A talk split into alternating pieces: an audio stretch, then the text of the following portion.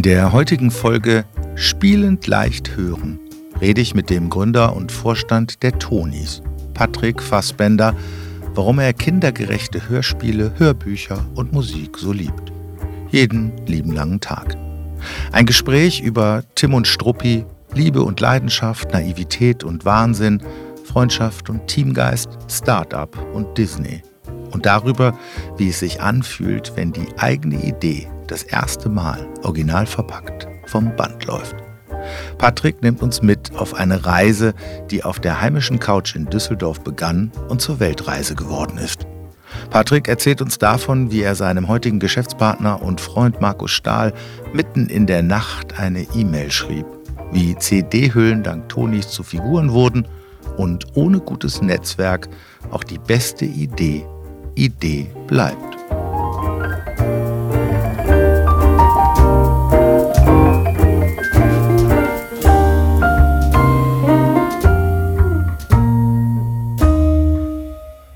Lieber Patrick, freue mich sehr, dass du heute hier bist. Ich freue mich auch. Hallo. Dass wir heute zusammen podcasten und äh, gerade noch äh, ein Wasser uns hingestellt haben, weil du ja richtigerweise gesagt hast, wenn man viel redet, dann wird der Mund trocken. So ist das. Und der Michael Scheibenreiter, unser Produktionsmensch, der freut sich immer, wenn er nicht so viele Schmatzgeräusche rausrechnen muss. Ich habe die ganze Zeit schon Lust gehabt, mit dir zu sprechen und ich finde super, dass du es jetzt hast einrichten können, weil du bist ja viel unterwegs. Das ja? stimmt. Ja, du bist viel unterwegs.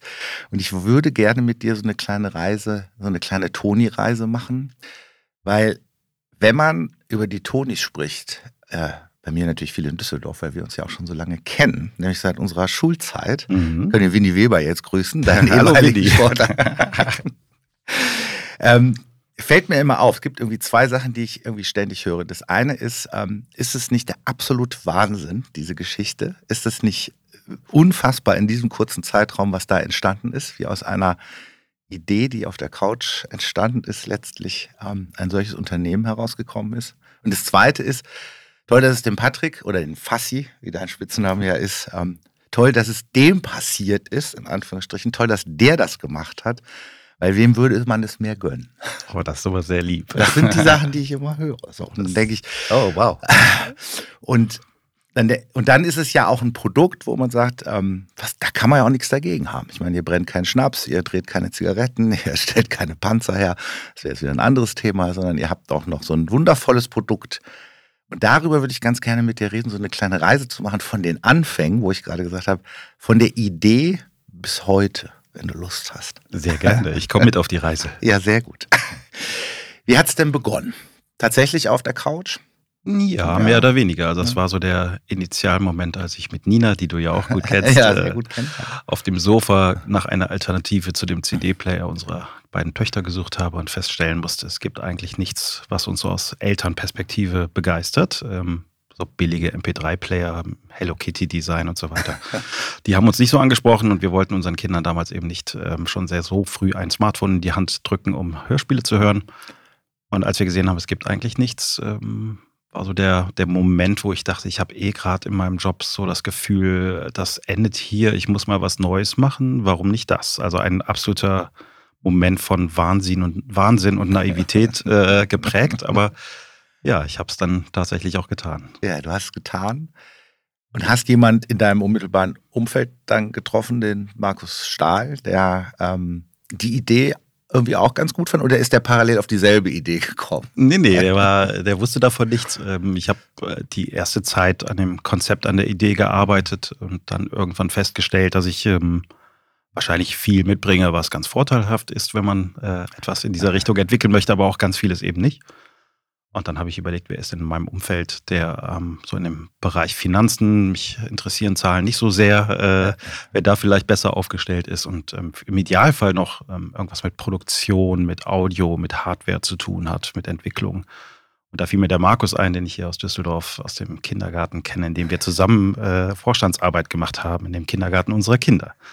Und dann habe ich ihn angesprochen und ähm, ja, das war ein Glücksfall, das muss man auch ganz klar sagen, weil ähm, die Idee ist ja das eine und ich bringe auch was mit, aber ähm, das Geheimnis von, äh, glaube ich, äh, ganz tollen Dingen ist, ähm, dass sie im Team entstehen und Markus, äh, ich kannte ihn nicht sonderlich gut, aber wir beide ergänzen uns fantastisch und sind unterwegs auch sehr, sehr, sehr gute Freunde geworden, was äh, ich persönlich eigentlich auch einen der, der tollsten ähm, Aspekte der ganzen Reise empfinde.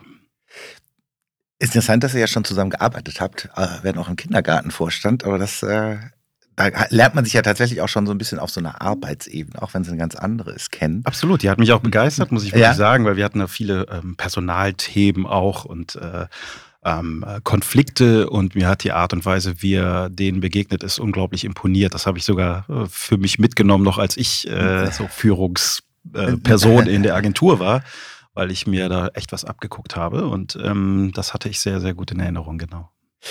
Und wie war so der Moment, wo du gedacht hast, also jetzt stelle ich dem Markus mal die Idee vor? War das, wo war das? Weißt du das noch, wo ihr zusammengesessen ja. habt? Ja, ja. also äh, lustigerweise ähm, war ich mit äh, zwei Freunden, die du auch kennst, äh, Fußball gucken. Ja. An einem Dienstag oder Mittwochabend Champions League in der Stadt, äh, in einem Pub.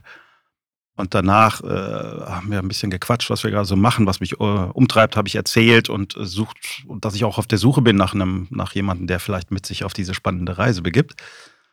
Und da fiel irgendwann der Begriff Bochum. Ich habe keine Ahnung mehr warum. Und bei Bochum hat es bei mir Klick gemacht, weil eben Markus in Bochum damals arbeitete für ein ähm, Unternehmen, das so ein Buyout aus Nokia war. Ja. Und da hatte ich so die Brücke zum Markus und da fiel mir eine, ach ja, der, der Typ hat ja so einen Background, der ganz gut passen würde ja, und er ist bei mir ja. auch positiv besetzt. Und dann habe ich ihm äh, tatsächlich in der Nacht noch eine E-Mail geschrieben. In der Nacht noch? In der Nacht noch, ja, weil ich, ja. Äh, ja, ich war schon in diesem Modus, ich wollte es unbedingt machen. Also das äh, war schon absolut in, ich will dieses Produkt äh, unbedingt entwickeln, äh, Modus. Und habe keine Zeit verloren, geschrieben, dann hat er zwei Wochen lang nicht reagiert weil er selber gerade in Detroit unterwegs war und so viel um die Ohren hatte, äh, jobmäßig. Und dann kam nach zwei Wochen so eine kurze Antwort, lass uns mal treffen. Ja. Und dann bin ich zu ihm gefahren und habe das äh, so ein erstes Design-Mockup vorgestellt und ab dem Moment war er auch äh, Feuer und Flamme. Okay, du warst also schon auch gut vorbereitet. Ja. Aber ein bisschen äh, nervös warst du wahrscheinlich schon, als du dich zwei Wochen nicht gemeldet hast, oder? ja, ja ne, nervös nicht. Ich war, ähm, äh, du, du, bist ja auch schon seit, seit langer Zeit äh, selbstständig unterwegs, ähm, mehr im, im Machermodus. Ja, also dann, ja. dann halt nicht. Und dann, dann, dann okay, habe ich nach anderen komm, ja. Leuten im Umfeld äh, für mich geschaut. Und äh, wer käme denn sonst in Frage? Wenn er nicht will, dann eben nicht. da wird, das ist, ähm, erinnert mich gerade, ich habe äh, der Janning, also äh, mein Büropartner und sehr guter Freund und der Gründer und Macher von Kicktip, ähm, der hat mal zu mir gesagt, wenn es so um Gründung und so geht, hat er immer gesagt, Ideen sind scheiße. und ich habe das am Anfang nicht so richtig verstanden. Und dann ähm, ähm, hat er gesagt, ja, das Problem ist immer, alle haben immer tolle Ideen. Aber wenn du dann sagst, dann lass uns doch morgen früh um 8 Uhr irgendwo treffen, dann mhm. kommt immer nie einer. Mhm. Und wenn man anfängt, ähm, nachts E-Mails zu schreiben an Leute, die da gut reinpassen würden, dann ist man über diesen Status schon hinaus. Genau. Weil dann macht man schon. Genau. Als du das Thema vorgestellt hast, so, ähm, ich meine, Nina war ja von Anfang an dabei, aber sonst so im Freundeskreis, wir haben ja auch mal äh, mhm. zusammengesessen, hast mir ja auch mal vorgestellt und ähm, ich hatte für mich so das Gefühl, das hat bei mir direkt so, ich dachte, ja, das ist irgendwie, da ist das, das ist, das ist es. Also das ist an, die, an jeder Stelle so in der Ideenphase auf jeden Fall, dass ich das, das sofort mitgehen kann. Ist dir das öfter so gegangen? War das wichtig auch, so diese Bestärkung zu bekommen? Ja, eigentlich äh, fast zu 100 Prozent. Also ja. das, äh, das hat unglaublich gut getan, weil du sofort Rückenwind bekommst. Du hast sofort ähm, das Gefühl, das trägt, die Idee trägt. Ähm, es geht dann eigentlich nur noch um den Weg äh, zum, zum Produkt. Äh, aber das war äh, wirklich ähm, eigentlich eine Luxussituation, das ist egal. Und ich habe viele Leute äh, gefragt, von denen ich irgendwie glaubte, sie können mir äh, positives oder negatives, konstruktives ja. Feedback geben. Ähm, und ich habe oft die Erfahrung gemacht, dass die Idee unglaublich schnell verfangen hat, mhm. dass die Einfachheit dieser, dieser Idee und die Berechtigung für dieses Produkt als, als Problemlöser im, im Kinderzimmer wahrgenommen wurde und jeder ist mitgegangen. Und das war natürlich etwas, was dir ähm, sofort äh, weiterhilft, ja. dir Mut gibt und ähm, äh, dich dann eben bestärkt in der Idee, du möchtest das unbedingt umsetzen. Ja. Dann wart ihr zu zweit, dann habt ihr euch getroffen und äh, Markus hat dann auch so reagiert direkt. Mhm. Ja. Ja, absolut. Also äh, ich hatte ihm das auf den Tisch gestellt und ähm, er war, glaube ich, noch sehr beschäftigt in seinem alten Job. Ähm, das, das, äh, da war er gerade auch nicht so super glücklich. Das hat ihn noch ein Stück weit abgelenkt. Aber ähm, er hat sofort erkannt, das ist eigentlich ein Thema, was toll ist, inhaltlich toll ist. Ähm, und auch für ihn die Option, was Eigenes auf die Beine zu stellen, weil ähm, das war für mich auch klar, wenn ich jetzt zu Markus gehe oder zu wem auch immer, aber zum Glück war es dann Markus äh, am Ende des Tages, ähm, dass wir das gleichberechtigt und ähm, gemeinsam machen als, als gemeinsam gleichberechtigtes Team. Und ähm, äh, das hat ihn, glaube ich, auch ähm, äh, begeistert, die Vorstellung, ein Unternehmen aufzubauen, äh, was dann eben auch notwendig war, um sowas zu realisieren. Und ähm, ja, insofern war er da auch von Anfang an Feuer und Flamme. Hat ein bisschen gebraucht, um aus seinem alten Job rauszukommen. Ähm, es zog sich ein bisschen hin, aber am Ende des Tages ist es ja gut gegangen. Ich kann mich erinnern, ja. dass du das gesagt hast. So, jetzt gibt es ein Mock-up, jetzt gibt es eine tolle Idee. Ich meine, klar war, es, es soll ja was Schönes sein, es soll eine Haptik haben, es soll halt auch dieses kantige und harte des CD-Players nicht mehr haben. Aber wenn ich es richtig in Erinnerung habe, kam die Figuren, die Figurenidee war nicht unbedingt parallel zur, zur Tony Box, ne? Oder war das, war das so in einem Schritt? Nee, es war so ein Prozess, aber am Anfang habe ich auch eher noch über, ähm, eigentlich doch auch über eine Art, eine Art MP3-Player nachgedacht, der aber kindgerechter ist. Ja. Und da bin ich immer wieder auf dasselbe Problem gestoßen. Wie sollen Kinder, die sehr jung sind, navigieren über, über welche ja. Schnittstellen, über welches ja. Interface? und ähm, war nie so richtig glücklich. Ähm, aber es gab in der Tat am Anfang äh, gab es auch mal Überlegungen mit einem Display, was ich dann sehr schnell wieder verworfen habe. Ja. Und ähm, irgendwann habe ich dann äh, eine Struppi, ich bin Tim und Struppi-Fan, so eine kleine Struppi-Sammlung steht auf meinem Schreibtisch zu Hause und dann habe ich ähm, so gedacht, wie wäre es eigentlich, wenn ich hier den kleinen Struppi nehme, auf ähm, diese Box stelle und das Hörspiel fängt direkt an abzuspielen. Ja. Was gibt ja. von Tim und Struppi auch ja. so 70er Jahre Hörspiele, glaube ich. Und ähm, das war eigentlich so dieser Eureka-Moment, wo ich gespürt habe, erstmal der, auch in der Sekunde sofort, wow, das ist es, Digitales zum Anfassen, zum Spielen, etwas, was ähm, emotional ist, ähm, für diesen Content steht, der dann auch gehört wird. Ähm, und hatte auch relativ schnell äh, realisiert, das ist auch ein Business Model, was gut funktionieren könnte. Ähm, und dann war die Idee eigentlich raus. Das war dann ja. ein Prozess über aber einen relativ kurzen Zeitraum. Das war innerhalb von ein paar Wochen bin ich eigentlich an diesem Punkt gewesen, dass dann Struppi auf der Box stand und äh, ich wusste so, das ist es jetzt. Das ist es. Genau. Warst du eigentlich verwundert, dass bis zu dem Zeitpunkt niemand auf so eine ähnliche Idee gekommen ist, auch von den großen Playern da in dem Markt? Und gab es so ein bisschen auch Ängste, dass man jetzt ist die Idee raus, jetzt muss das aber auch umgesetzt werden, weil sonst kommt noch doch irgendjemand anders und äh, sagt. Mhm. Ja, absolut. Also äh, ich habe dann natürlich angefangen zu schauen, gibt es sowas schon? Ähm, und äh, realisiert, es gibt eigentlich nichts so in der, in der, äh, in dem Segment jedenfalls. Es gab damals ähm, von, äh, von Activision so ein Konsolen-Thema, ähm, was auch mit Figuren funktionierte. Ah, okay. Ja. Ähm, aber das habe ich erst danach entdeckt und ist auch konzeptionell ein bisschen anders. Ähm, aber im Bereich Audio gab es halt nichts. Und das hat ja. mich schon sehr gewundert. Ähm, ja. Und äh, habe dann im Umfeld, ich habe ja mit vielen gesprochen, immer wieder, musst du dir unbedingt schützen lassen, sichern lassen. Und dann ähm, kam ich irgendwann auch mal über Netzwerk wieder hier in Düsseldorf an äh, eine Kanzlei, die sich eben mit Patenten äh, äh auf Patentrecht spezialisiert hat und habe die aufgesucht und ähm, dann war uns klar, äh, die Idee ist wirklich sehr, sehr, sehr besonders, aber es wäre auch gut, wenn man sich das äh, schützen lässt ja. in den Bereichen, wo, es, wo das möglich ist und dann haben wir das auch in, in Auftrag gegeben und diese äh, Kanzlei ist dann tatsächlich oder die handelnden Personen sogar ähm, mit erster Gesellschafter geworden, weil ah. sie die Idee so fantastisch fanden, ja, ja. dass sie gesagt haben, und wir das auch nicht alles zahlen konnten und wollten, äh, dann, dann äh, bekommen wir Anteile, dafür entwickeln wir aber eine Patentstrategie, was dann auch passiert ist. Ja. Das wäre genau meine nächste Frage. Jetzt war euch ja von vornherein klar, oh, das, die Idee ist super und das kann auch was Größeres werden. Es wird nicht nur in Düsseldorf unterm Ladentisch vertrieben, sondern das soll groß werden. Und das war die erste Gesellschaft und dann ging es aber auch weiter, weitere Gesellschafter zu finden, weil ihr braucht ja wirklich Kapital, ne? mhm. um das dann genau. auch in, in, Marktreife irgendwie zu bekommen. Es muss ja auch gebaut werden und mhm. wenn du da so ein bisschen was so erzählen, dass, ja. wie, das so, wie das jetzt plötzlich so was Physisches wird. So. Also zum einen war uns eigentlich, also groß ist ja relativ, ne? wenn man jetzt ja. auf uns schaut und das mit ja. Größe gleichsetzt, die wir im Kopf hatten, dann kann ich das nur verneinen. Also ja. uns, für uns war groß, es funktioniert tatsächlich in Deutschland. So, Das war, das war schon wow. So, das war unsere Vorstellung, wird, wenn das hier absolut, in Deutschland so einigermaßen fliegt, dann super. Das war für uns das, was wir im Kopf hatten.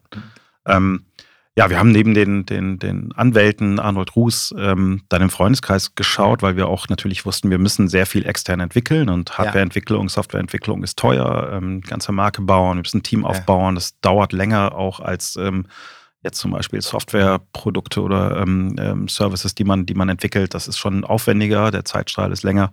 und kostenintensiv und ähm, haben dann im Freundeskreis, Familienbekannten Freundeskreis ja. geschaut, äh, finden wir da eventuell jemanden, jemanden, der bereit ist äh, zu investieren. Und das haben wir dann auch geschafft. Wir haben tatsächlich einen Freund von Markus, einen Freund von mir äh, für uns gewinnen können, die so die erste äh, Runde finanziert haben. Da haben wir, ich glaube, 600.000 Euro eingesammelt. Ja, Damit sind wir ja. dann an den Start gegangen und haben ja. die ersten Einstellungen äh, getätigt und ähm, Dienstleistungsverträge geschlossen mhm. und die, die Entwicklung in Auftrag gegeben.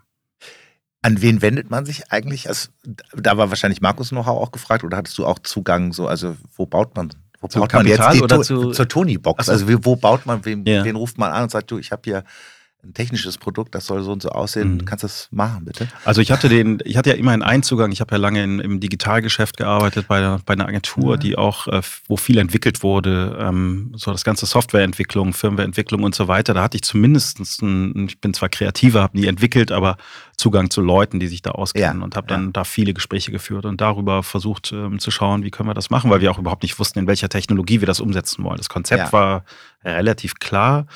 Aber ob es jetzt in, in welcher Programmiersprache, ja. welche Hardware, welches Hardware-Design man braucht, überhaupt keine Ahnung gehabt. Und deswegen haben wir sehr viele Gespräche geführt und äh, viel kam auch über Markus. Ähm, und dann haben wir ähm, äh, uns damit auseinandergesetzt, äh, auch über einen gemeinsamen äh, Bekannten, zum Beispiel äh, Jochen Schröder, haben wir, äh, ah, ja, ja. haben wir ähm, auch Zugang gehabt zu Leuten, mit denen wir dann tatsächlich zusammengearbeitet haben.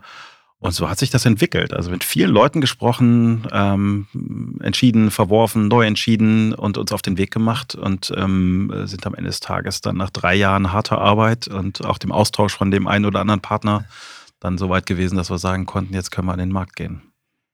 Was war das denn für ein Gefühl, als das erste Mal ein eigenes Produkt in der Hand hielt?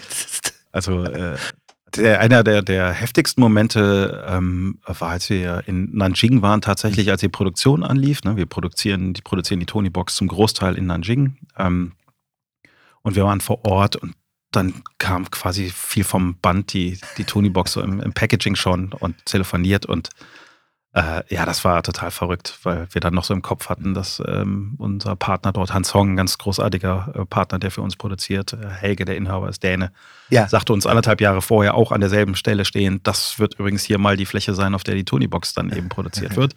Und äh, wir sahen so Produkte von Canton und von Bose und so weiter, die rechts und links produziert wurden und gesagt, nein, das irgendwie können wir uns nicht vorstellen. Und dann war es soweit.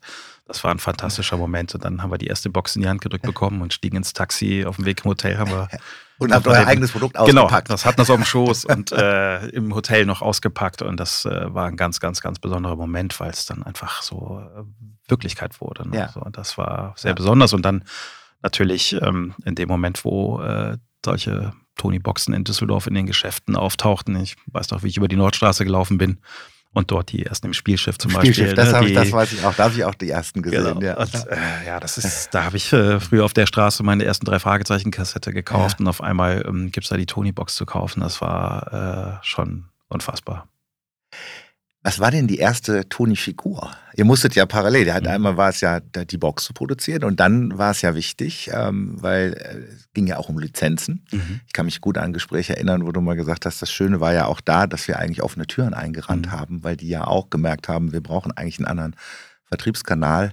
Auch da musste man nicht so viele Klinken putzen, sondern die mhm. Türen gingen wie von alleine auf. Aber was war denn, was war die erste Figur, die, die auf der Tony-Box stand? Also wir hatten im, im Startportfolio 14 unterschiedliche 14, Figuren. Ja. Ähm, also die ersten Figuren, die wir, die genaue Reihenfolge weiß ich gar nicht mehr, aber die wir gewonnen haben, waren äh, der Gryffalo, die Maus vom WDR äh, zum Beispiel. Die zwei waren ganz, ganz am Anfang dabei schon. Ähm, ja, in der Tat. Es war so, dass dieses äh, Lizenzrecht noch nicht vergeben war, äh, weil es eben diese Kategorie der Hörfiguren, wie wir sie auch nennen, ja. ähm, eben noch nicht bestand. Und deswegen waren in der Tat die Türen auf. Was aber heftig ist, im Nachhinein äh, muss man sagen, und immer noch sind die Verhandlungen. Ähm, je größer die Konzerne, ja. ähm, desto langwieriger und komplizierter sind diese Verhandlungen. Und bei unserem Produkt ist eben noch die Besonderheit, dass wir zwei Rechte einkaufen müssen. Wir müssen einmal das Figurenrecht einkaufen, um eben diese Figur auch machen zu dürfen in dem Design. Und dann auch die Audioproduktion, die damit verknüpft sind. Und ja. das sind oftmals zwei unterschiedliche Partner, die aber immer noch dieselben äh, ökonomischen Erwartungen haben, als ob sie nur äh, ein Partner wären. Und das ist mhm. schon ähm, äh, viel Verhandlung und ähm, Aufwand und, und Geduld äh, vonnöten, um dann am Ende des Tages äh, eine Figur bauen zu können. Das äh, ist nach wie vor äh, ein Heidenspaß für uns. Nehmen die auch Einfluss, wie die dann aussehen konkret? Weil ich meine, ihr müsst ja dann auch unterschiedliche Folgen und so bespielen und dann muss man ja mhm. gucken, wie da liegt der Pumuckel, steht da oder was macht er halt. So, ja, also wir, wir erstellen ein Briefing, was wir dann mit den Lizenzgebern äh, abstimmen ja. und ja. Äh, klar, hier, da gibt es einen Freigabeprozess und ja. dann wird genau geschaut, äh, äh, wie die Figur aussieht. Und das äh, ist aber auch nachvollziehbar. Ne? Das ist ja, auch ihr, ihr IP und ja, klar, absolut. Äh, für, für diese Unternehmen extrem wichtig, dass die, dass die Figur auch so aussieht, wie sie aussehen sollte. Aber da machen wir auch einen super Job. Also wir haben wie ich finde, ganz, ganz, ganz tolle Figuren von hoher Qualität. Also das ist ein iterativer Prozess, der aber ähm, einfach auch Standard ist. Inzwischen. Ja, ja. Jetzt bist du ja im Grunde genommen, also du bist ja plötzlich von jemandem, der erfahrener Agenturmensch war, der diese tolle Idee hatte, der jetzt schon im Zug viel so dazugelernt hat. Aber du musst ja so unglaublich viel dazugelernt haben mhm. eigentlich, ne? Also so viele unterschiedliche Rollen, die du ja mhm. auch dann inne hattest, ne? Ja, von Geld einsammeln, von Verhandlungen führen, von natürlich arbeitsteilig Dinge abgeben, aber ja, überall auch irgendwie reinschauen. Ja, ja absolut. Was war denn am herausforderndsten, so am Anfang? Wo hast du gedacht, oh Gott, oder war alles einfach spannend? Ja, es war, also äh, ich habe das ja auch, auch, immer mal wieder so gesagt. Der Hauptgrund, warum ich mich darauf eingelassen habe, war auch eben dieses Gefühl, ich möchte was Neues machen, ich möchte lernen. Also ich war in einem weiß ich, fast 20 Jahre am Ende des Tages im Agenturleben eingebunden. Ja. Ähm, natürlich entwickelst du dich da auch weiter, manchmal eben auch nicht. Und irgendwann ja. wird es aber auch langweilig und immer wieder dasselbe Thema in Grün. Ja. So, und ähm, das Gefühl hatte ich schon, ich habe irgendwie keine Lust mehr, mich vielleicht auch weiterzuentwickeln ja. in dem Bereich. Es ist einfach jetzt ist einfach Ende. Und ähm, ich habe Bock auf was komplett Neues.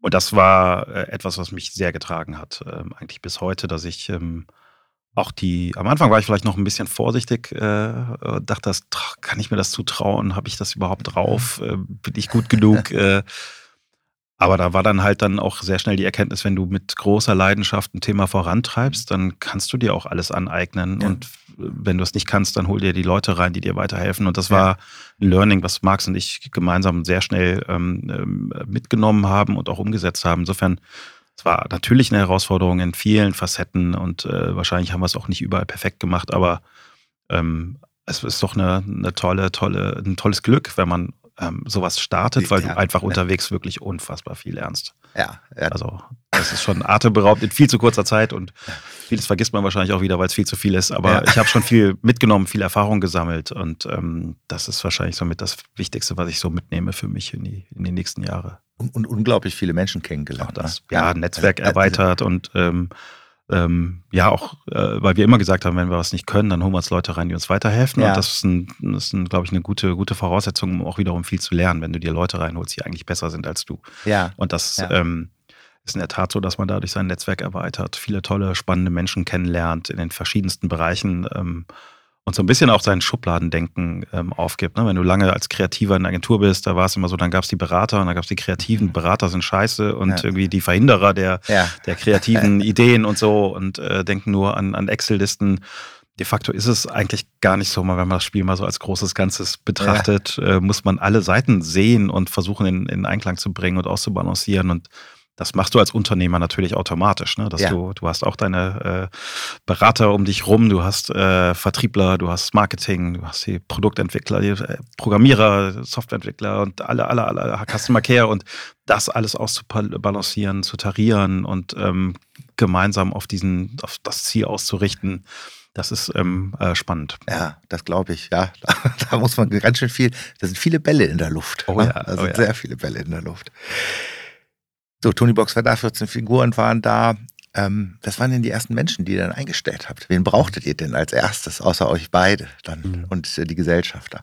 Wir wussten ja dummerweise nicht so genau, in welcher Technologie wir das ganze ja. Produkt umsetzen. Ja. Deswegen haben wir eher nach Generalisten geschaut, die ja. vielleicht eher so Projektmanagement-Erfahrung haben, aber einen kreativen Geist haben. Ähm, und Technikerfahrung und die ersten beiden waren zwei Ex, äh, also Ex-Kollegen von mir. äh, wir haben am Anfang gab es so Einstell Einstellungskriterien, die ersten zwei Jahre entweder kommt man von Ogilvy oder aus Grevenbruch, weil wir da ja. eine Connection hin hatten und das war wirklich so zu 80, 90 Prozent kamen die entweder von Ogilvy oder aus Grevenbruch oder sogar beides. Und ähm, das waren ähm, eher Generalisten. Ähm, Sven und Christian waren die ersten, die wir eingestellt haben. Äh, eine eher so ein Marketing-Background, der andere Technik-Background. Ja. Ähm, die alle äh, beide eint, äh, geeint hat und immer noch, dass sie total begeistert für dieses Produkt waren. Das war für uns immer so das, die, das ja. wichtigste Kriterium. Man, wir wollten spüren, haben sie richtig Bock, sich darauf einzulassen. Ähm, auch das Risiko zu gehen, an einer Sache teilzunehmen, wo man nicht weiß, kommt man damit ins Ziel. Man bekommt vielleicht auch nicht das Gehalt, was man vorher hatte, aber man glaubt an dieses Produkt. Und das waren die ersten Jahre auch wirklich so das, das Haupteinstellungskriterium. Und das waren die beiden die dann eben mitgeholfen haben, ähm, das Ganze ähm, so zu steuern, dass wir externe Unternehmen beauftragen konnten, Software zu entwickeln, das Hardware-Design voranzutreiben, solche Dinge in Angriff zu nehmen, die Marke zu entwickeln. Das waren die beiden und dann kamen hm, noch ein paar andere dazu, die eigentlich auch im gleichen Umfeld ungefähr zu Hause ja. waren. Also viel auch aus dem eigenen Netzwerk und ähm, und Ogilvy war dann, waren, waren nicht mehr so viele Leute dann da plötzlich. Das hing aber, glaube ich, nicht nur mit uns zusammen. Wir haben eh ich relativ glaub, die hatten, glaub ich, auch noch andere, andere Sorgen. Ne? Ja, genau, genau. genau. Und dann wuchs und wuchs und wuchs und wuchs es ja. Ne? Wie oft seid ihr umgezogen eigentlich mittlerweile? Habt ihr jetzt eine sehr schöne Location, habe ich letztens mal reingeguckt. Ja, genau. Mit dem Dirk Müller. Ja, genau, genau. ähm, äh, wir sind oh, wir hatten am, Ende, glaube ich, vier, fünf Büros in ja, Düsseldorf verteilt, ja, ja. weil wir nie so richtig diesen einen Ort gefunden hatten, wo wir alle reinpassten. Und dann sind wir mal raus, mal rein. Ich glaube, in Summe waren es vielleicht sechs unterschiedliche Büros, die wir zum Teil aber auch parallel hatten. Und in der Tat sind wir jetzt seit Anfang des Jahres äh, an einem Ort zusammengekommen was toll ist, weil wir jetzt endlich mal wieder so die auch verschiedensten Abteilungen, die getrennt gearbeitet haben, in unterschiedlichen Locations zusammenbringen. Und das ist ja schon auch extrem wichtig für, gerade auch für ein ähm, Team wie unseres, was sich stark über Leidenschaft definiert und Begeisterung fürs Produkt. Und ähm, ja, insofern. Das Gebäude gibt es auch wieder. Ich habe es ja nur einmal gesehen, ja. aber ich habe gedacht, das, ähm, das äh, hoffe ich. Das freut ja, mich, dass du das ja. so wahrnimmst, ja. Wie, wie entsteht sowas dann? Also äh, das, ich meine, das ist ja jetzt, jetzt sind wir ja schon auf der Reise sehr ja. viel weiter, aber ein, da wird ein Gebäude geplant, wo man sagt, auch das muss, wie du es ja gerade beschreibst, auch zu dieser Leidenschaft mhm. passen. Da muss ja jetzt wieder jemand ganz anders, ähm, mhm. da spielen jetzt wieder ganz andere Gewerke eine Rolle. Es mhm. muss Architekten geben, es muss eine Bauleitung geben. Ähm, mhm. ist das, sind das alles Sachen, die dann bei Markus und dir auch nach wie vor auf dem Tisch sind? Oder ja, also ja. nicht in jedem Detail, Detail natürlich, aber, genau. Äh, also das ist auch ein schönes Beispiel vielleicht. Der, ähm, äh, der Kontakt zu diesem, zu dieser Immobilie entstand durch ähm, einen, einen Partner, einen Immobilienentwickler im weitesten Sinne aus Düsseldorf. Der äh, hat Kinder, liebt Tony Box und hatte mich vor Jahren mal angeschrieben, wenn wir irgendwo mal wie was bräuchten, größeres Büro, ja, sollen wir okay, doch mal ja. sprechen, weil die eigentlich auch sehr schön, ähm, schönen Ansatz haben, Düsseldorfer ähm, Immobilien, die auf den ersten Blick vielleicht nicht so attraktiv aussehen, zu entwickeln ja. und daraus was ja. Tolles zu machen. Und ähm, er hatte da schon für sich so eine Vision und irgendwann haben wir uns dazu dann mal zusammengesetzt, äh, Sachen wieder verworfen, aufgegeben und irgendwann sind wir dann an dieser, äh, bei dieser Immobilie gelandet. Das ist eine alte Druckerei in so einem Hinterhof auf der Oststraße. Ja, mittendrin stand nur dabei. Ne? Also wer Düsseldorf ja. nicht kennt, auf jeden genau. Fall auch, direkt auch eine Schumacher super, super Lage. Und, äh, ja, der, genau. äh, des japanischen Viertels äh, sozusagen. Also wirklich eine, eine, super tolle Lage und ähm, ja, dann auch über das Netzwerk äh, eine Freundin, die Innenarchitektin ist, äh, die Caro, gefragt, ob ja. sie sich vorstellen könnte, ähm, da mit reinzugehen und da ähm, zu designen. Und auch da wieder Netzwerk am Ende des Tages ja, und ja. Ähm, initiiert dann oftmals eben auch von, von Markus und mir ähm, und von äh, anderen Außenunternehmen, die genauso verrückt ticken wie wir und dann äh, vorangetrieben. Deswegen ist es relativ einfach, wenn diese DNA in all diesen äh, Teams und Personen so tief schon verankert ist, ähm, dann, dann ticken und denken die an vielen Stellen auch so wie wir und, und ähm, achten darauf, dass es so umgesetzt wird. Gibt es eigentlich, ist mir gerade so spontan eingefallen, es, es, es, bleib, es bleibt ja schon im, im kindlichen Bereich oder gibt es eigentlich auch so eine Erwachsenen? Äh, Spart bei den Tonis. Nee, nee, nee also war auch immer mal, wird ja. oft angefragt, äh, ja. äh, war auch immer mal Thema. Wir sehen hier und dort Projekte ähm, so im Umfeld von Demenzkranken, Parkinson-Kranken, ja. dass die Tony Box da auch eingesetzt wird. Ähm, insofern spannend, super spannend, aber wir, wir können nicht alles machen. Deswegen haben wir uns erstmal darauf äh, fokussiert, im Kinderzimmer zu bleiben, weil wir für diesen Erwachsenenbereich auch eine eigene Marke bauen müssten wahrscheinlich auch eine andere Haptik der Box und der Figuren. Ähm, ich glaube, dieses, äh, dieses, ähm, dieser Ansatz von, von äh, was Haptischem, was man auf etwas draufstellt, um etwas abzuspielen, der würde dort super funktionieren. Ja. Aber man müsste es mindestens ein bisschen anders aufbereiten und das ja. kriegen wir jetzt nicht auch noch äh, ja. hin. Zumindest nicht in den nächsten ein, zwei Jahren. Gemach, Gemach, Gemach. Wann kamen denn eigentlich so die ersten äh, Player, die sich auf gut Deutsch gesagt so ähm, äh, in den Hintern gebissen haben, dass sie selber nicht auf die Idee gekommen sind. Also wann haben denn Unternehmen oder Vertreter von Unternehmen mal angeklopft? Ja, also die, die werden es. Oder die meisten haben es nicht. Bemerkbar. Genau, die meisten sagen es natürlich nicht unbedingt. Ähm, aber witzig, wir hatten jetzt, äh, ich komme ja gerade mehr oder weniger von der Buchmesse und da haben wir auch ein paar von denen getroffen, die ähm, vielleicht dazu in der Lage gewesen wären, sowas irgendwann mal auch selbst auf die Beine zu stellen. Ja. Ähm, am Ende des Tages, äh, glaube ich, haben die meisten, selbst wenn sie die Idee gehabt hätten, hätten sie kalte Füße bekommen, weil es ein super komplexes Thema ist. Es ist zwar ein sehr simples Bedienkonzept, ähm, sieht simpel aus von außen, aber es ist hochkomplex, nicht nur technisch in der Produktion, sondern auch eben, was gerade Lizenzeinkauf angeht, äh, Figurenproduktion, Entwicklung. Ähm, ich glaube, die meisten haben uns total für bekloppt erklärt, als wir damals losgezogen sind, also aus der Branche. Äh, ja, ja. Gesagt, das schaffen die niemals, aber okay, ja. wir, wir, wir geben denen mal die Lizenzen. Also ich glaube, ja. äh, die Fragezeichen haben wir nicht gesehen, aber die waren riesengroß über den Köpfen der, der jeweiligen Marktteilnehmer. Ja. Deswegen ähm, glaube ich, im Nachhinein müssen sie auch selber sagen, wir wären gar nicht dazu in der Lage gewesen, weil wir ähm, auch mit anderen Themen beschäftigt sind, einen anderen Fokus haben, Hardware zu entwickeln, etc. Das ähm, das wäre aus diesem, diesem äh, Unternehmen wahrscheinlich in der Form gar nicht so gekommen. Ähm, ja, die Idee ist simpel, aber ähm, äh, ja. äh, wie so oft, ne, eine, eine ja. simple Idee, die ähm, da fragt sich dann hinterher immer jeder irgendwie, warum habe ich es nicht selber gemacht, warum bin ich nicht selber drauf gekommen. Ähm, ist halt so. Da habe ich gestern mit meinem Bruder drüber gesprochen, der war hier ähm, und er ist ja freier Künstler und äh, es äh, kommt mir gerade nur in den Sinn, weil ja ich ihn gefragt habe oder er mir das mal erzählt hatte eigentlich und ich konnte die Frage jetzt nochmal wiederholen, oft erlebt, so im Rahmen von Ausstellungen und so, dass Leute eben sagen, ähm, das könnte ich aber auch. Ja, genau, genau. Und dann hat er. Na, dann mach doch. Genau. Hat mein Bruder zwei Sachen gesagt. Das eine war, dann mach doch mal. Oder das andere ist, hast du aber nicht gemacht. Ja, genau. genau. genau. So einfach ist das. Ja, genau. Ja. Ja, und auch da ist aber ähnlich, ne? Also Neugier und Leidenschaft und auch gegen Widerstände und sich auch mal für bekloppt erklären lassen, sonst funktioniert es, glaube ich, glaube ich, auch nicht. Ne? Also du musst es schon, ja. Und eine eigene, ich glaube auch eine eigene äh, Haltung dann haben, ne? Also ja. eine eigene Vision haben, dich nicht hin und her titschen lassen, sondern wirklich ja. durchziehen. So, nicht resistent sein gegenüber Kritik und äh, berechtigter, konstruktiver ja. Kritik, aber auch an Dingen vielleicht mal festhalten, ähm, weil das ist auch so eine Erkenntnis der letzten Jahre wie oft man gehört hat, das ähm, funktioniert aber so. Ja. Ähm, und wir haben eigentlich alles immer in Frage gestellt, egal ob es ja. um Vertriebsfragen ging oder ja. so. Ne? Was ja. Ganz am Anfang haben wir immer gehört, der Buchhandel, da, aber der ist so gebrandmarkt von, von Hardware und Elektronik, die, die werden euch nicht listen. So, der. Preispunkt eurer Box, viel zu teuer. Ja. Und all diese Bedenkenträger, die ganz schnell da sind, wenn sie sich ähm, zu Wort melden und an, anmaßen, am Ende des Tages dein, dein, dein Projekt, dein Geschäftsmodell äh, zu beurteilen das ist halt immer so ein Spagat, den man auch selber für sich dann ähm, äh, gehen muss. Ähm, so, ist da was dran? Nehme ich das jetzt ernst? Ähm, oder äh, habe ich so viel Selbstbewusstsein und so viel Mut und, und gehe meinen eigenen Weg?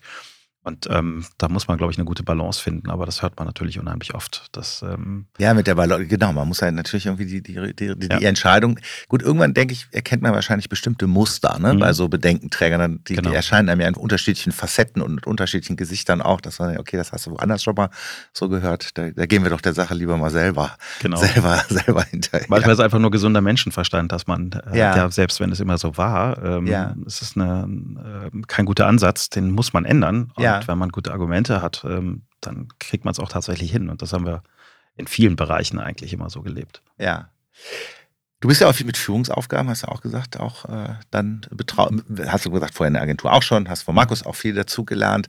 Aber je größer so ein Unternehmen wird, das stelle ich mir ja auch nochmal als eine besondere schnittige Herausforderung vor. Ne? Ob man jetzt zehn Leute ist oder plötzlich 100 oder 200 oder 300, das macht ja auch nochmal was. Ne? Ja, wahrscheinlich eine der größten Herausforderungen. Ja, ja, ja. ja. definitiv. Ist auch äh, etwas, was ich, was glaube wo jeder so seinen eigenen Weg finden muss. Und ja. da sind wir, glaube ich, ähm, auch so in der Selbsterkenntnis. Wir haben, glaube ich, super Qualitäten, auch, auch in Sachen Führung, aber mit Sicherheit auch einige Defizite. Und das muss ich dann irgendwann auch einspielen, dass du dir ein Team baust, was ja. ähm, das, was du vielleicht selber nicht so gut abdeckst, ähm, übernimmt.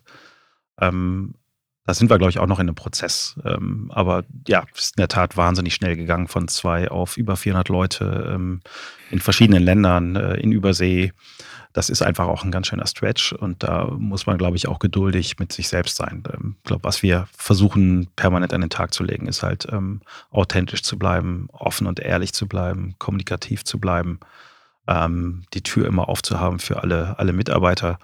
Das hilft schon mal wahnsinnig. Das ersetzt keine Führung, aber ja. das ist schon mal ähm, so die Haltung, mit der du weiterhin durchs Leben marschierst und auch in deinem eigenen Unternehmen auftrittst das ähm, kompensiert vielleicht viele Defizite. Und äh, ich glaube, da sind wir aber auch auf einem, auf einem sehr guten Weg, ähm, wie wir das Thema Führung äh, ja, das ist schön zu hören. Das ist ja, ja, ich denke auch, das ist ja so eines der, der, der komplexesten.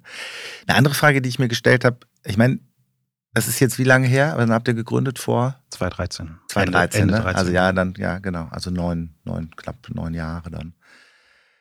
In den neun Jahren passiert ja auch viel mit einem selber. Ich meine, man, man hat ja auch plötzlich einen anderen Stellenwert. Man ähm, ist halt nicht in der Agentur, also man ist halt, ähm, leitet ein Unternehmen, wo, wie gesagt, alle Leute vor Begeisterung mhm. fast platzen. Ähm, wie schützt man sich denn da davor, dass man nicht plötzlich ähm, neue Freunde hat, die man vorher gar nicht kannte? Ja. Also all diese Sachen, die mit Erfolg ja. oder Ruhm, kann man ja ruhig sagen, ähm, vielleicht auch zu tun haben. Ne?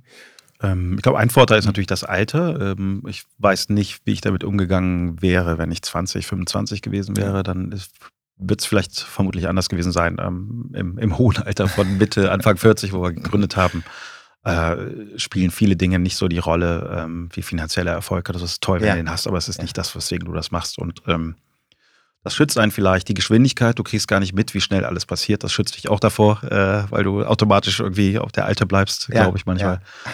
Und Freundeskreis, Familie. Also ich bin da, glaube ich, eh nicht anfällig für groß, aber ähm, ich habe meinen ganz, ganz normalen Freundeskreis. Ich gehe nach wie vor auf meine, ähm, in meinen Blog bei Fortuna, äh, wo ich schon vor 15 Jahren war.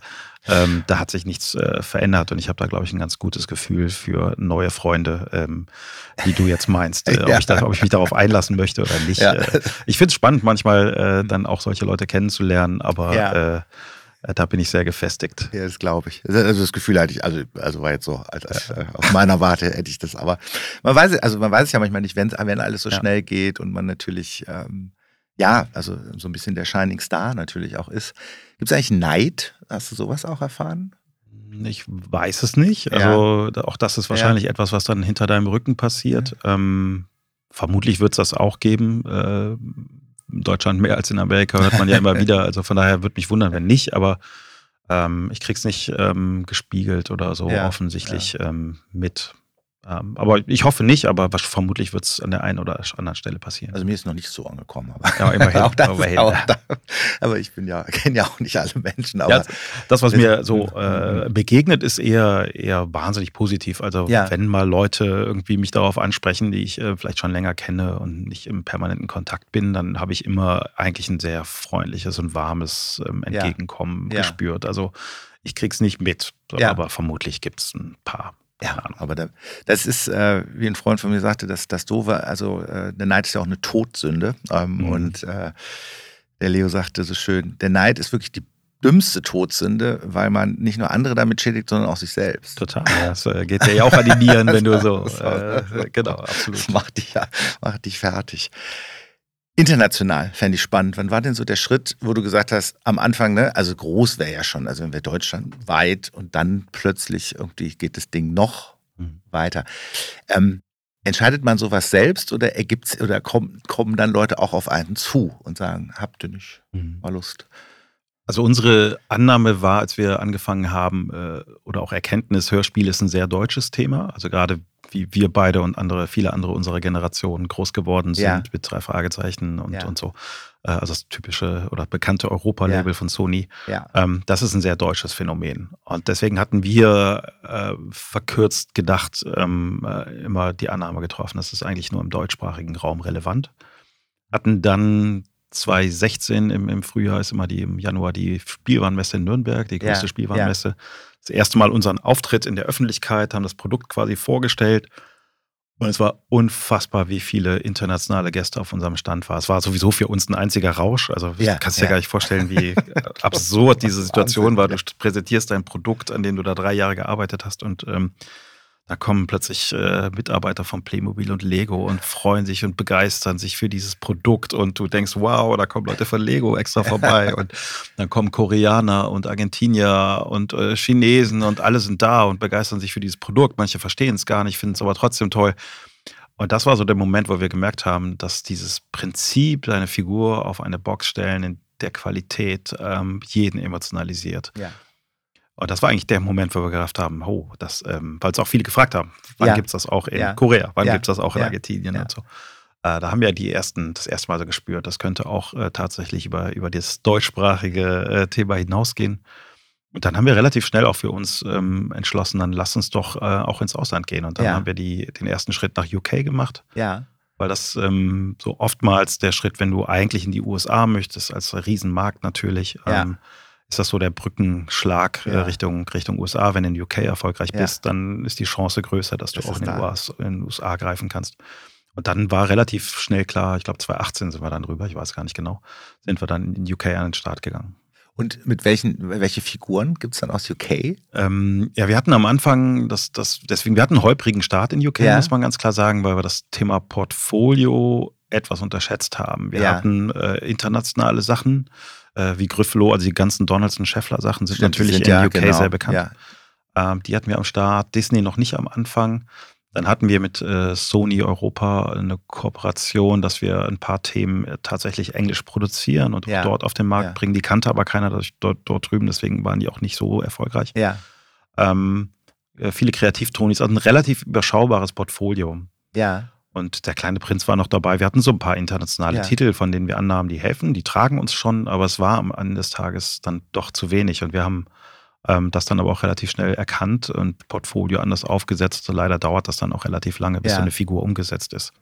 Und dann haben wir auch sehr lokale Themen mit aufgenommen. Und das war auch ein Learning für, für dann auch den Markteintritt Ja, USA okay, und, ja. und Frankreich. Ja. Und irgendwann kamen eben auch diese ganz großen Blockbuster-Themen, die uns geholfen haben, wie eben die Disney-Themen, Peppa Pig und, und, und Wie war und das so. mit Disney dann? Also wie stellt man sich sowas vor? Weil das ist Ja, war größer geht's ja dann. nicht, ja, ne? das, das äh, war ganz lustig. Wir hatten irgendwann auf der IFA so einen ganz kleinen Stand und da kam ein, ein Lizenzverantwortlicher äh, aus London, der Benjamin, äh, bei uns auf den Stand und war total begeistert und wollte unbedingt, dass wir äh, mit Disney auch zusammenarbeiten oder Disney-Lizenzen einkaufen. So, und äh, ja, dann haben wir äh, uns ein paar Mal mit Benjamin äh, getroffen und äh, sind nach London geflogen und äh, das war bei allen immer so, dass die ähm, grundsätzliche Begeisterung fürs Produkt fantastisch ist. Ähm, auch das Commitment, irgendwie, wir, wir arbeiten zusammen, die Ausgestaltung hinterher, was Vertragswerk angeht und so weiter, unglaublich zäh ist. Ähm, Ja. Eben diese rechte Thema- Thematik, zwei Rechte, äh, die Konditionen schwer zu verhandeln sind. Ähm, dann hast du da mit den Konzernen eben, da ist irgendwie eine Rechtsabteilung, die in LA sitzt, die dann irgendwas freigeben muss, was dann äh, Monate dauert. Das ist sehr komplex nach hinten raus, aber das Commitment der handelnden Person, der operativen Leute, mit denen du zu tun hast, das ist ähm, eigentlich immer fantastisch zu sehen, dass die das Produkt, das Potenzial sofort sehen. Bist du bei den, ist man bei den zähen Verhandlungen seid ihr dann auch dabei oder ist, ist das dann, wie man sich in Filmen vorstellt, dann kommen halt die Juristen. Sechs auf der einen Seite, sechs auf der anderen. Also äh, am Anfang waren wir tatsächlich mit dabei. Ja, also nicht ja, jetzt ja. den 100-Seiten-Vertrag mit Disney, den habe ich jetzt nicht überprüft. Nee. Da haben wir immer Juristen im Hintergrund gehabt. Äh, Wir haben inzwischen auch, ne, wir äh, seitdem wir public sind ja sowieso, aber ich glaube sechs, sieben Volljuristen an Bord, also Ja, äh, ja. eine relativ große Abteilung. Äh, da haben wir mit externen Anwälten zusammengearbeitet ähm, und die Verträge prüfen lassen. Aber wenn es um die, um die ähm, äh, jeweiligen Hauptaspekte Ja. geht, die kommerziellen Aspekte, dann sind wir natürlich mit an Bord Ja, gewesen oder ja, s- ja. fliegen nach Burbanks und setzen uns da mit den Verantwortlichen zusammen und versuchen da ähm, einen gemeinsamen Weg zu entwickeln. Dass beide hinterher doch noch so ein nicht gequältes Lächeln im Gesicht haben. ja, das ist anstrengend. Aber am. Ende des Tages äh, war uns das äh, immer egal, weil wir wollen ähm, tolle Figuren auf die Box bringen. Dann gehört das halt dazu. Dann ne? gehört das ist dazu. Ein anstrengender Weg, aber so ist es halt. Gibt es eigentlich Tim und Struppi- Struppi-Figuren? Nee, Nee. das ist, äh, das ähm, ist wahrscheinlich so das einzige Thema, ähm, was mir, äh, wo ich doch so das Gefühl habe, das müssen wir irgendwann hinbekommen. Aber es ist Ja. wirklich schwierig, weil die ähm, rechte Situation dort komplex ist. Ah, okay. Die ähm, Witwe von Hergé äh, und alle, die da dranhängen, die sind da sehr ähm, destruktiv in der, in der Ja. Bereitschaft, mit Ja. uns zu sprechen. Äh, Okay. Da wird, ähm, äh, das wird schwierig. Wir haben bei vielen Themen äh, die Erfahrung gemacht, die, wow, das, das geht. Da haben die ganze Branche immer gedacht, das gibt's doch Ja. gar nicht. Also die ganzen Preußler-Themen zum Beispiel, so Ja. Potzenplotz und Ja. kleine Gespenst, äh, die haben immer gesagt, die wollen niemals äh, solche Figuren machen, Merchandising machen. Und dann ähm, haben wir das vorgestellt bei Tienemann Esslinger und auf einmal geht's doch, weil sie das Produkt super finden und begriffen Ja. haben, das ist kein Merchandising, sondern es ist Ja, Content. das Das, ist Content, ein, ja. äh, ein tolles Produkt. Aber bei Tim und Struppi stoßen wir bislang auf Kredit. Aber mal gucken, irgendwann, irgendwann schaffen wir das auch. Man muss ja auch, da musst, du musst ja auch noch Ziele Ja, haben. genau, ne? Also das genau. wäre ja auch irgendwie, das wäre ja fast doof. Und einen habe ich inzwischen präpariert zu Hause, äh, der, der auch funktioniert. Also Ein ja. Struppi, insofern. Äh, ich bin versorgt. Hat die, ähm, also wenn man so einen Kanal schafft, wie ihr das geschafft habt, hat, hat der Kanal eigentlich auch Rückwirkungen auf die Produktion? Also das wirklich jetzt, weil es die Tonybox gibt, wer wird dann werden mehr Hörspiele produziert, werden die anders vielleicht auch produziert, weil es eine andere Form ist? Ähm, also wir, was man sehen kann, äh, dass wir natürlich allen da draußen gezeigt haben, dass wir da eine ganz wertvolle, große Kategorie haben. Irgendwie Hörspiel und äh, ja. äh, Musik vor allem. Darf man nicht ja. vergessen, wir reden hier viel über Hörspiel, aber ja. gerade die ganz Kleinen hören natürlich ähm, Musik, Musik, wo wir genau, ähm, auch super erfolgreich sind. Ähm, ja, wir haben eigentlich allen Marktteilnehmern gezeigt, da kann man auch ähm, ganz gut Umsätze erzielen. Das funktioniert. Es gibt einen, einen Markt dafür. Ja. Und da gehen auch viele rein, das merkt man schon. Ja.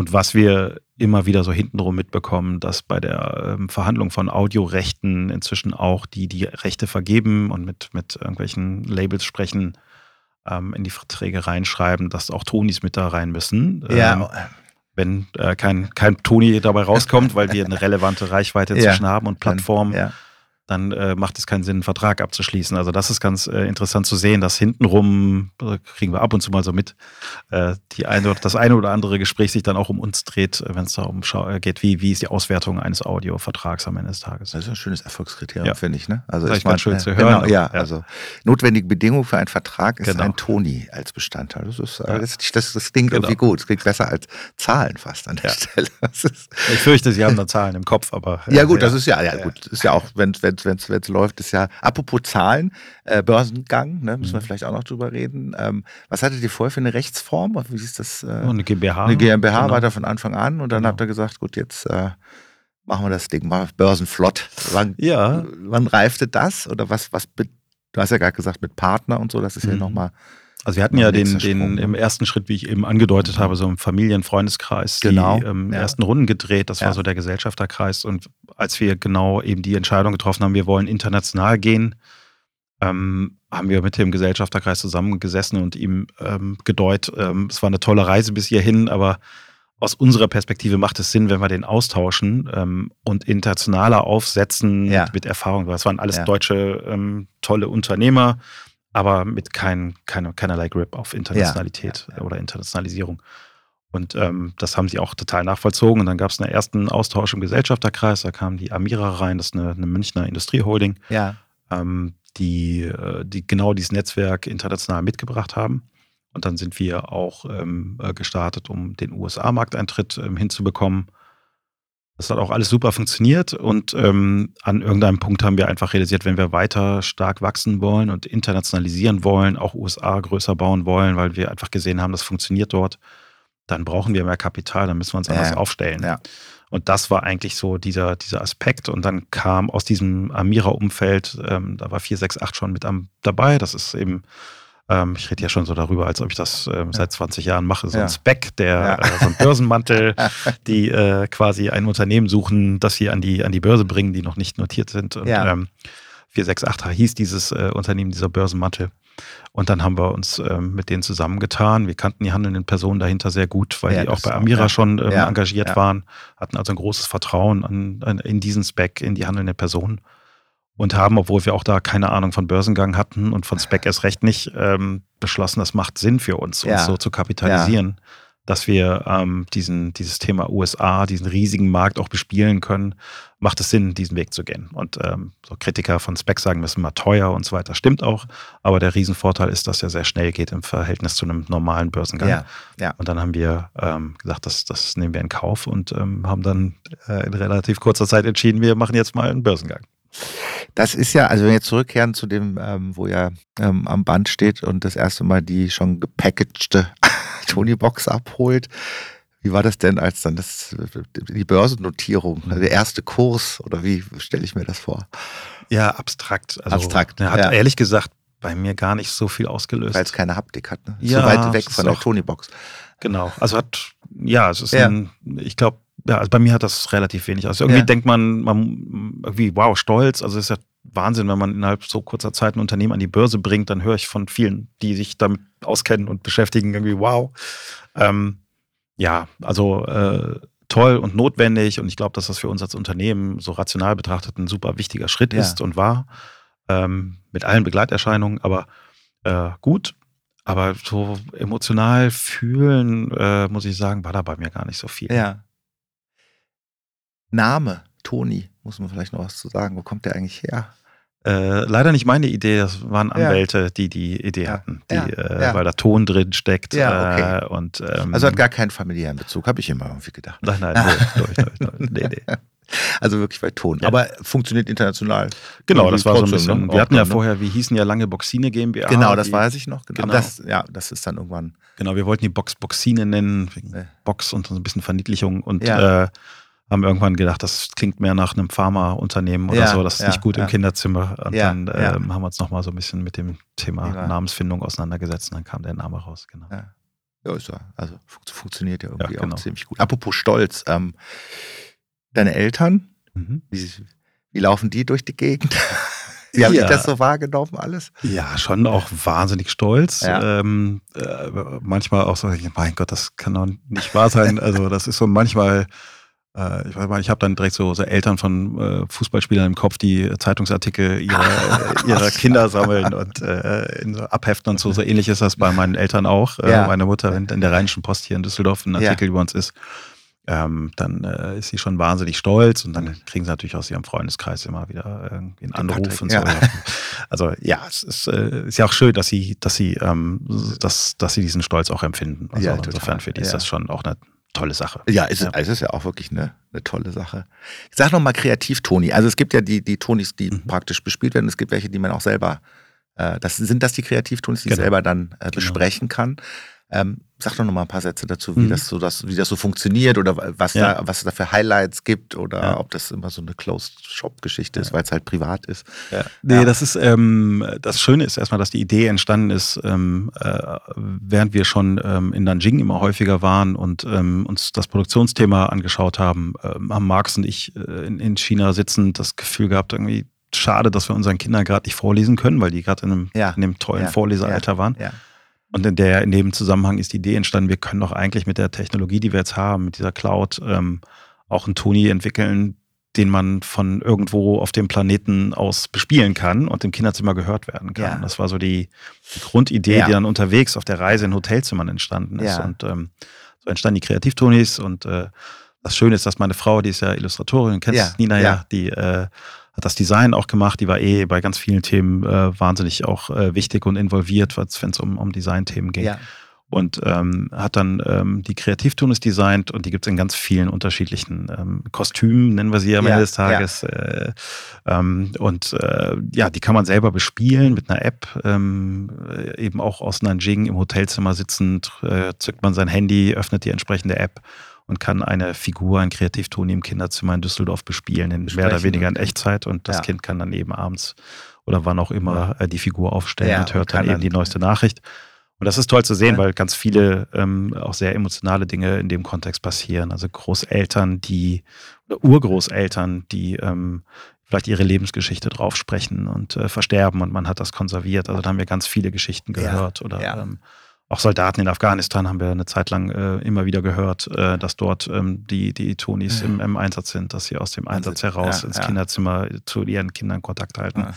Ja. Äh, Frühchenstationen, wo die Eltern ähm, äh, aufsingen und dann ähm, die ganze Zeit ein, ein Früchten auf der Station die Stimme ihrer Eltern ähm, hören können.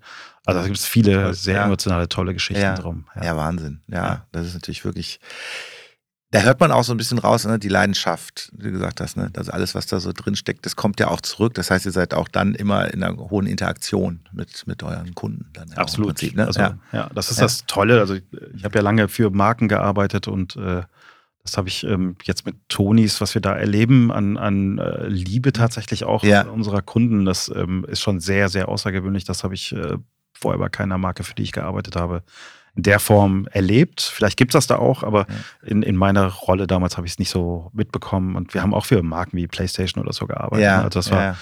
ähm, das ist schon atemberaubend ähm, und äh, hängt, glaube ich, auch damit zusammen, dass wir als Unternehmen äh, immer sehr anfassbar, sehr nahbar waren, auch so kommunizierten und wirklich jeder bei uns auch das Ding einfach liebt. Ne? Also ich, ja. das, wir sind noch erstes Weihnachten, äh, wenn wir ähm, die, die ersten Boxen verkauft wurden, bin ich hier noch mit dem Fahrrad durch Düsseldorf gefahren, wenn irgendwie wir hörten, hat jemand Probleme beim Einrichten ja. und sind noch am Heiligabend da aufgetaucht und haben die Box eingerichtet. Ja. Christian Wellmanns fuhr irgendwie noch über Düsseldorf hinaus irgendwo hin weil wir einfach unbedingt wollten, dass die Leute das als, als tolles Produkt wahrnehmen, ja, begeistert ja. sind und äh, auch von der Art und Weise, wie, wie wir äh, unterstützen. Und ähm, das hat man uns, glaube ich, ähm, abgenommen, weil es eben auch aufrichtig ist und war. Und äh, das hat uns sagen. wahnsinnig geholfen, genau so eine Marke zu werden am Ende des Tages, die dann auch eine tolle Beziehung zu, zu Kunden aufgebaut hat. Ja, ja, das, ja, also, also da merkt man ja, wenn, ne, wenn das Herzblut da ja. ist, wenn es eine Haltung ist und nicht, da träumen ja andere Marken von, weil genau. da lässt sich der Mensch ja dann doch ganz ungern verarschen, selbst wenn es noch so gut gemacht ist. Das muss dann schon, dann sollte schon echt sein. Ja, also der Vorteil ist natürlich, dass du mit so einem Produkt ähm, äh, natürlich auch wirklich, äh, das ist einfach, ne? Also mit einem Telefontarif ja. ist es relativ schwierig, äh, so eine Bindung aufzubauen. Genau. Mit, mit einem Produkt Absolut. wie Tonis, genau. mit den vielen tollen Geschichten und der Musik und all den Erlebnissen. Ja die damit verknüpft sind. Das ist natürlich auch ein, ein gewisser Vorteil, den wir da haben. Ja, ne? absolut, genau. Das war von Anfang an schon so ein, ach, ne? was, was fürs Herz, muss genau. man ja sagen. Ne? Das ist, ähm, kann man nicht anders sagen. Was sind denn, jetzt gucken wir mal ein bisschen nach vorne. Also schon mal vielen Dank an der Stelle für die schöne Reise, die wir gerade machen. Sehr gerne. Wo, was sind denn so, was würdest du sagen, so, wo führt der Weg denn hin? Ähm, was, was, was wird dich noch überraschen? Wie überrascht ihr euch selber noch? Boah, da, da mache ich mir relativ wenig Gedanken mhm. drüber. Natürlich haben wir auch ähm, viele Strategie-Sessions und überlegen, ja, wo ja. wir als Unternehmen in ja, fünf Jahren stehen und es gibt äh, Pläne für, für den Markt da draußen und so. Ähm, aber ähm, ich versuche da äh, abseits diesen, diesen ganzen Themen, die wir da haben, gar nicht so weit zu gucken. Mhm. Also versuche irgendwie das Hier und Jetzt immer ähm, gut zu gestalten und habe jetzt auf der rückblickend auf der Reise auch immer wieder gemerkt, ähm, ein paar Monate bevor dann irgendwas eintrat, habe ich nicht ansatzweise dran gedacht, dass das passieren könnte. Ja, also der Börsengang ja. ist ein schönes Beispiel. Ja. Ähm, dass ich mich da, dass ich mir nicht so viel Mühe mache, mich damit auseinanderzusetzen, außer vielleicht auf Produktentwicklungsthemen und so weiter natürlich. Ne? Aber ähm, keine Ahnung, schauen wir mal. Ne? Also ja. es gibt unfassbar großes Potenzial, äh, glaube ich, für uns. Ja. Ähm, äh, aber es ist eine große Herausforderung, natürlich den Fokus zu behalten, die richtigen Schritte zu machen und so. Aber das Potenzial ist gigantisch, meiner Meinung nach. Und jetzt ähm, müssen wir trotzdem bei uns bleiben und ähm, ähm demütig bleiben und ähm, einen guten Job machen. Ja. Ähm, und die, die Leidenschaft nicht verlieren. Und dann wird alles andere äh, folgen. Bei der Leidenschaft, Stichwort, wenn man, also wenn, wenn das so energetisch ist und da so viel Liebe und so drin steckt, gibt es ja bestimmt auch mal Krisen. Also wo mhm. man sagt, boah, das ist jetzt auch echt viel Energie. Gab es auch so Momente, wo du gesagt hast, mhm. jetzt brauche ich mal, kann ich mal vier Wochen hier mal irgendwie mal nichts mehr davon sehen ja. und hören vor lauter Leidenschaft, kann ich mich mal hinlegen. Ja, ja. ja gab's äh, gab's in der Tat. Also das äh, stimmt schon. Mhm. Ähm, ich habe das auch total unterschätzt. Äh, wirklich, es gibt keinen Urlaub, wo ich mich zurückblickend dran erinnern kann, wo ich nicht irgendwie auch im Kopf immer noch über Tonis ja. nachgedacht habe. Das ja, aber immer ja. toll fand, weil es ja ein wunderschönes Thema ist und mir Spaß gemacht hat. Ähm, aber es zieht einem viel mehr Energie, als man glaubt.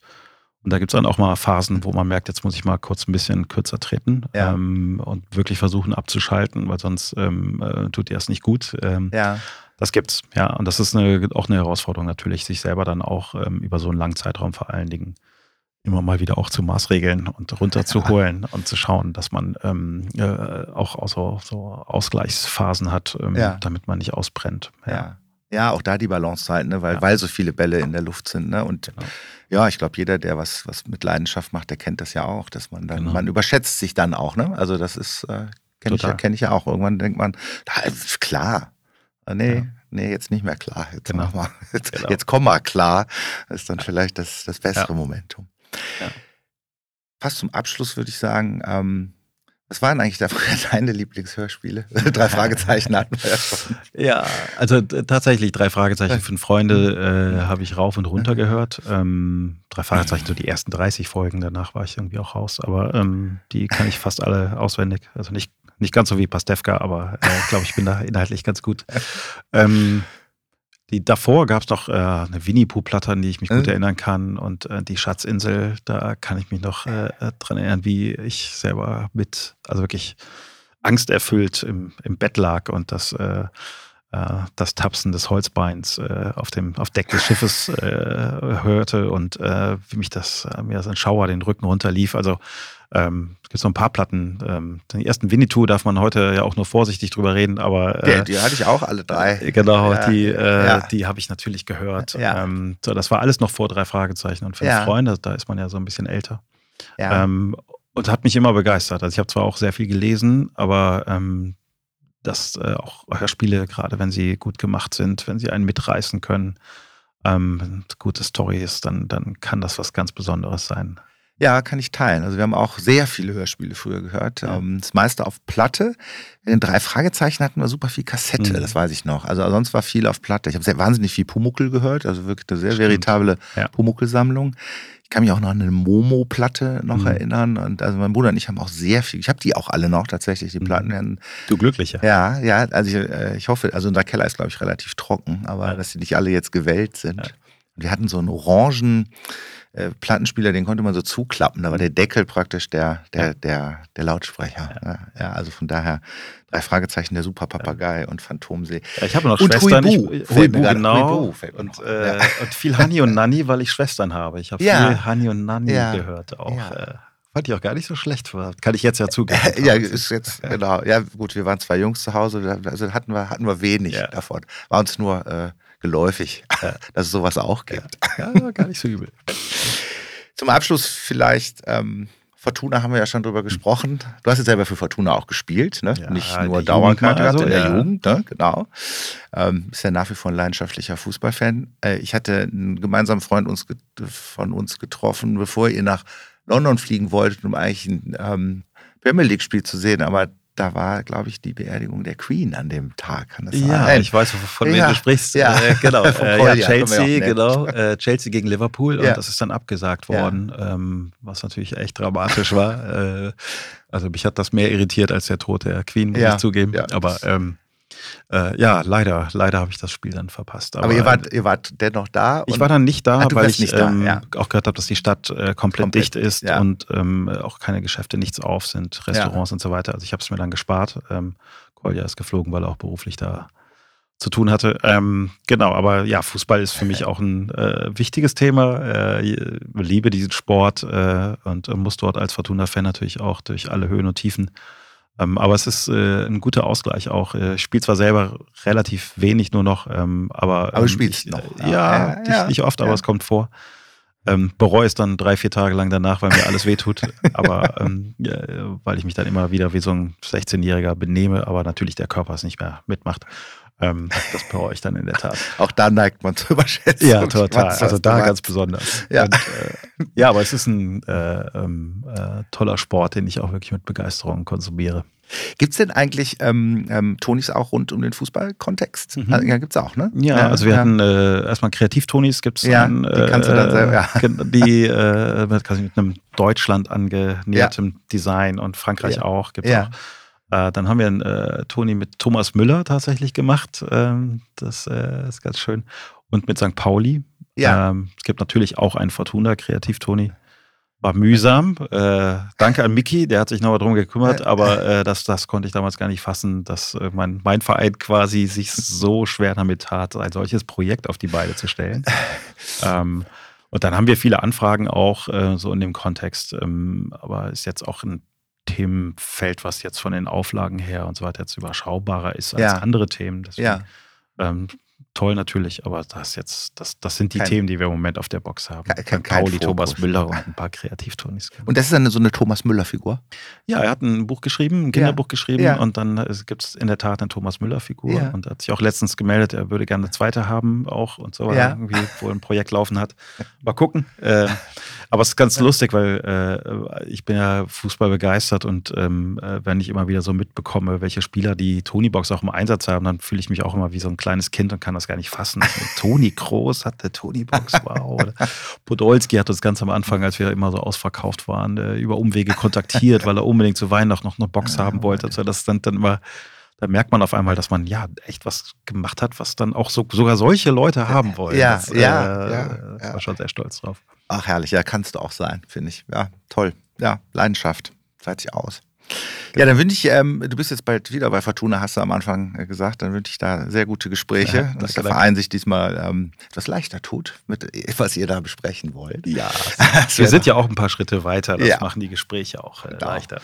Und dann drücken wir uns wechselseitig die Daumen, dass unser Verein ähm, den eingeschlagenen, soliden Weg weitergeht und vielleicht noch ein bisschen mehr Dampf auf den Kessel kriegt, äh, ohne sich verrückt zu machen. Das passiert in Düsseldorf ja auch immer schnell ne, zwischen Europapokal-Ansprüchen und ja, da, da, stehen wir ja unserem rheinischen Nachbarn nichts nach. Obwohl, die, die Region möchte ich mal wieder vorstoßen, ja. dass wir über Europa nachdenken ja, können. Ja, oh Gott, einmal in meinem Leben, habe ich gesagt, könnte das mal. Ich habe jetzt mit Wehmut nochmal auf die das war ja im Rahmen einer, einer Fortuna-Aufstiegsidee, war das, glaube ich, äh, oder glaube ich, irgendein Jubiläum, wo dann nochmal die alten Recken rund um das mhm. Endspiel in Basel mhm. Interviewt worden. Und da habe ich gedacht, auch einmal, und wenn es nur in Fenlo ist, ist ja, ja, egal, einmal mal auswärts. Ja, das tut so weh. Ich habe ja einen sehr, sehr guten Freund, der Kölner ist und äh, ja. bin kurz davor, äh, das, also eigentlich haben wir es schon vereinbart, äh, ähm, ein Spiel, wo man hin kann äh, dass wir da gemeinsam hinfahren, weil ja. ich dann irgendwie wenigstens sehen möchte, wie glücklich er ist, dass ja, ein Verein ja. international spielt. Und äh, ja. so ein bisschen partizipieren, äh, darf man hier in Düsseldorf gar nicht erzählen, aber äh, doch, hier darf ich man, mir vorgenommen. Hier darf man das. Ja, das Patrick, es war super. Vielen Dank. Danke es dir. War, eine große, war mir eine große Freude. Ich wünsche äh, euch weiterhin alles, alles Gute, mit der Leidenschaft weiterzumachen und aller Herzen weiterhin zu erfreuen, die der Kleinen und der Großen. Danke dir. Danke dir. Danke, Michael. Tschüss.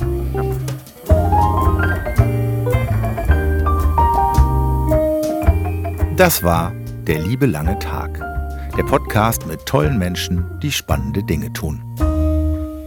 Eine Produktion von Michael Schellberg und Michael Scheibenreiter Musikbetriebe.